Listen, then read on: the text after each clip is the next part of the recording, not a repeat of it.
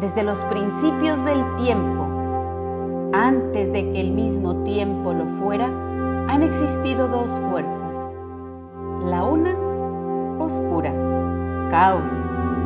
La otra, luz, orden. Ninguna de las dos es mala o buena, simplemente son.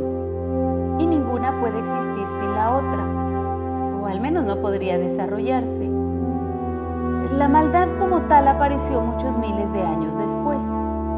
Estas dos fuerzas habitan todo el universo. Son parte de cada uno de los seres que lo habitan. En su gran mayoría, las especies poseen dentro de sí el orden y el caos. Definitivamente hay noches que son más oscuras que otras. Lo mismo sucede con la humanidad. Dentro de esos seres diminutos hay mentes que además de negrura llevan un laberinto dentro de sí. ¿Qué otra explicación hay o puede haber ante semejantes actos? Los hombres tienen una inmensa sed de poseer. Entre más tierras de sus dominios, más poderosos se sienten. Es esa ambición de poder lo que les corrompe el alma. Todos nacemos con una diminuta luz y una pequeña oscuridad dentro de nosotros. Conforme vamos creciendo, las circunstancias por las que atravesamos en esta vida hacen que esa pequeña luz vaya creciendo. O que por el contrario, esa diminuta partícula de oscuridad crezca.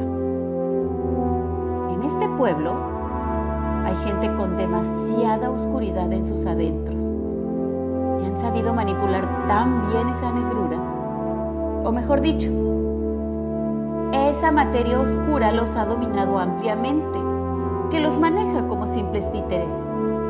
La oscuridad es un ente que la mayoría de las veces adquiere vida propia y domina las mentes de quienes habitan y les siembra semillas de ideas, para que así el hombre piense que a él se le ha ocurrido esa brillante idea.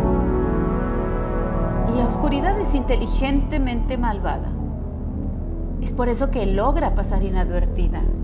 Y es que, ¿quién le tendría temor a una inocente oveja? A un hombre de bien, a un hombre de paz. Ese, ese es su mejor disfraz, ya que así puede efectuar las fechorías que se le van ocurriendo. Y así puede llegar a mentir sobre todo lo que sea necesario para que su poder vaya creciendo. Mateo es un claro ejemplo de lo que hablo. Mateo el Santo, como algunos le conocen en la comunidad, siempre con una dulce sonrisa en su rostro, de caminar pausado, como si llevara cargando consigo los pecados de todos los que conocen. Y es que sí, les conoce muchos pecados,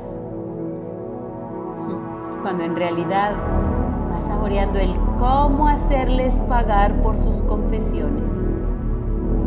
Detrás de ese rostro tan amable que todos ven, se esconde una gran oscuridad. El mayor pecado que lleva es la lujuria. Lleva años queriendo, deseando que Brianda acepte sus pretensiones Solamente que hay dos cosas que le impiden a Brianda darle el sí.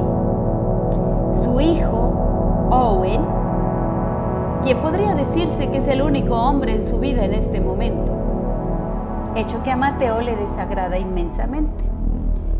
Y el otro motivo es que hasta el día de hoy, ella sigue enamorada de quien fue su marido, Cristian, quien ya hace dos años que falleció aunque bien podríamos agregar una tercera y quizás que pesa aún más que las anteriores. A ella le resulta una persona muy desagradable y antipática el antes mencionado santo. Este sentimiento de rechazo que Brianda le tiene a Mateo es porque casi desde el día del deceso de Cristian, el santo, quien se proclama como el mejor amigo del fallecido, comenzó a cortejarla. muy discretamente a los ojos del resto del pueblo, pero no para el cuerpo de Brianda. Mateo, a pesar de aparentar ser un hombre de Dios, es un hombre dominado por su oscuridad. Todo lo que le gusta lo quiere poseer. Es por eso que desde la primera vez que vio a Brianda,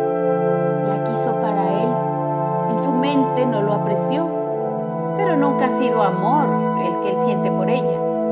Es esa ambición de poseer lo que lo tiene así. Por ese mismo hecho, Cristian dejó de ser su mejor amigo, hecho que solamente él sabía porque siempre aparentó ser su amigo, a pesar de que este, Cristian, era correspondido por el amor de Brianda. Siempre estuvo al acecho, que no es lo mismo decir estaba al pendiente de las necesidades de ella, ya que él esperaba algo a cambio de esas acciones.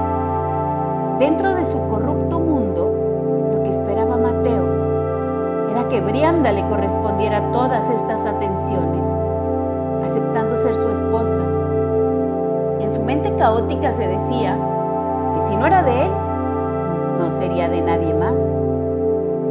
Incluso llegó a sentir celos de De enfermizo era el accionar de este santo. Los caminos que recorremos son bastante extraños, sobre todo si los andamos a ciegas. Es decir, sin prestarle atención a las cosas que ocurren a nuestro alrededor. Cuando pasamos por alto las señales, que siempre están allí para cada uno de nosotros. Cuando le hacemos más caso a esa parte oscura de nuestro interior, que solemos llamarlo miedo, miedo a lo nuevo, a lo desconocido, es cuando ocurren las situaciones más injustas a nuestros ojos. Eso mismo fue lo que le sucedió a Brianda, justo el día que nos conocimos, cuando junto con Tara me trajeron a Colo para que le aliviara no solamente el cansancio que traía consigo, sino incluso cansancio del alma, que ese estaba casi por desfallecer. Cuando se nos agota el alma es cuando verdaderamente dejamos de existir. Y Colo, en ese sentir, estaba demasiado lastimado, pero aún había esperanza para él. Al ver a Brianda, me di cuenta que ella traía consigo nubes demasiado oscuras, acontecimientos de otros ayeres, pero también de algunos que estaban por venir, sobre todo uno, que si no hacía lo que le indicaba, no lo pasaría nada bien ni ella ni su hijo. Primeramente me encargué de Colo. Él era a través de Tara quien me había buscado, así que le preparé un brebaje que al beberlo, en los siguientes tres días máximo, Colo estaría completamente recuperado, al menos del cansancio del cuerpo, lo del alma. Bueno, eso le llevaría más sesiones e indiscutiblemente más tiempo. Cuando terminé de atender a Tara y antes de despedir, a Brianda, le entregué un manojo de hierbas atadas con un hilo rojo. Le di instrucciones precisas para que las llevara a cabo una vez llegase a su casa. Así como también le sugerí que tuviera cuidado en su regreso, porque hay ojos ocultos en la oscuridad del camino que están al acecho. El miedo a lo que no conocemos nos hace desconfiar de todo y de todos. Y en Brianda no fue la excepción. Desatendió cada una de mis palabras y en la prisa por alejarse de este lugar, no se percató que la vieron salir del bosque, el hogar de los demonios y las brujas, según los habitantes del pueblo. El santo Mateo y en ese momento lo único que cruzó por su mente fue acusarla ante el reverendo Thomas de bruja. Y así la sentencia que alguna vez se dijo, refiriéndose a Brianda, si no eres mía, no serás de nadie, se vería pueblo en el que sus habitantes son tan temerosos de su Dios, con el miedo sazonándoles cada uno de sus pensamientos y sus acciones. Todo transcurrió muy deprisa. Una justicia tan veloz como la propia luz, pero tan flaca y carente de verdad. Todos en el pueblo gritaban, ¡Maten a la bruja! ¡Quemen a la bruja! Brianda no tuvo la menor posibilidad de ser absuelta. El reverendo Thomas es la ley en el pueblo. Las intenciones de él son mucho más oscuras que las de cualquiera de por aquí. Al quedarse Owen sin su madre, el único lugar para él sería el orfanato que el reverendo administra. Y es ahí donde ocurren sus más oscuras y perversas intenciones. Nadie, absolutamente nadie esperaba ver lo que sucedió esa noche. No solamente ardería la bruja Brianda, sino que en un arranque de amor filial, Owen corrió hacia las llamas que envolvían a su madre. No hubo dentro de esa multitud un ser que dejara escapar una lágrima por esa mujer y su hijo. Sus adentros que sus almas fueran recogidas por el Todopoderoso. No. Cuando el fuego poco a poco se fue extinguiendo, comenzaron a retirarse, aliviados de que entre ellos ya no existía esa bruja. Entre la gente lo observaba todo, no estaba sorprendida.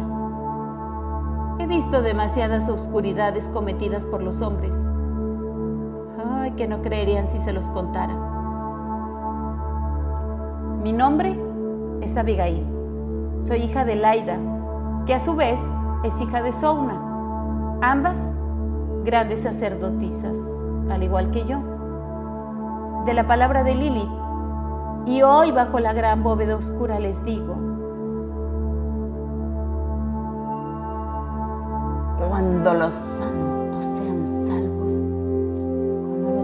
defiendan las injurias hacia otros, cuando no poseas más que tus pensamientos cálidos, y hasta aquel momento en que el fuego de la verdad arda en tu corazón.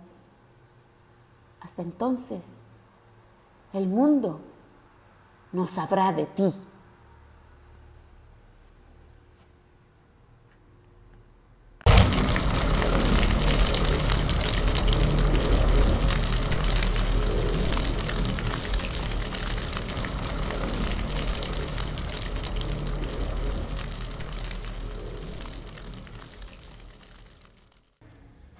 Pero entonces supe que ardió la bruja equivocada.